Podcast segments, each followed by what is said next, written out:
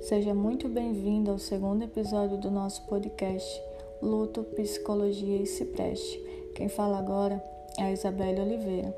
E nesse momento você já deve ter ouvido um pouco sobre as perdas com a Camila.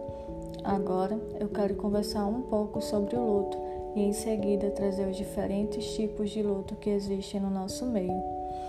Você provavelmente já passou pelo luto e se não, pode ter certeza de que em algum momento da sua vida você vai passar. Embora saibamos que a morte é a única certeza que temos, nós nunca estamos preparados para lidar com ela. A morte vem e com ela vem o luto. O luto pode ser definido como as respostas que temos diante da experiência da perda de vínculo afetivo, que desencadeia um processo dinâmico de mudança e de transformação envolvendo dimensões físicas, psicológicas, comportamentais, espirituais e socioculturais da experiência humana. O luto pode se manifestar em nossa vida de diversas formas, seja por meio de sensações físicas como cansaço, por meio de mudança de humor ou até mesmo pela nossa forma de pensar, seja ela por meio da tristeza ou pela raiva.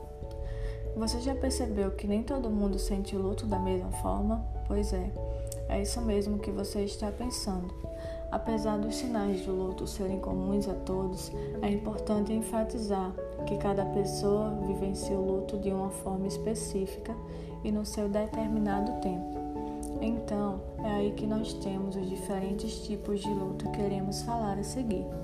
Primeiramente, temos o luto antecipatório ele se faz presente quando os sintomas surgem antes de uma perda real acontecer, como por exemplo a ocorrência do processo de luto da perda de um ente querido que teve o diagnóstico de uma doença sem possibilidade de cura.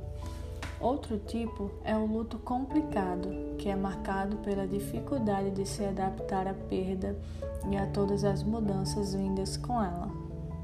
Essa dificuldade é caracterizada pelo prolongamento das sensações do processo de luto, que faz com que a pessoa fique presa no momento doloroso e não consiga dar sentido à sua vida. E quando a pessoa está neste processo, é indicado que ela procure uma ajuda profissional urgente. O segundo é o luto não autorizado.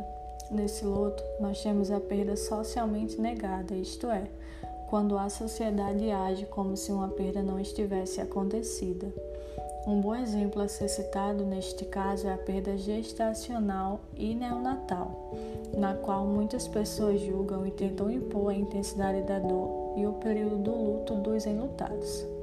E por fim, temos o luto coletivo, que por sua vez estamos podendo vivenciá-lo em conjunto, como a Covid-19, que se faz presente no nosso dia a dia.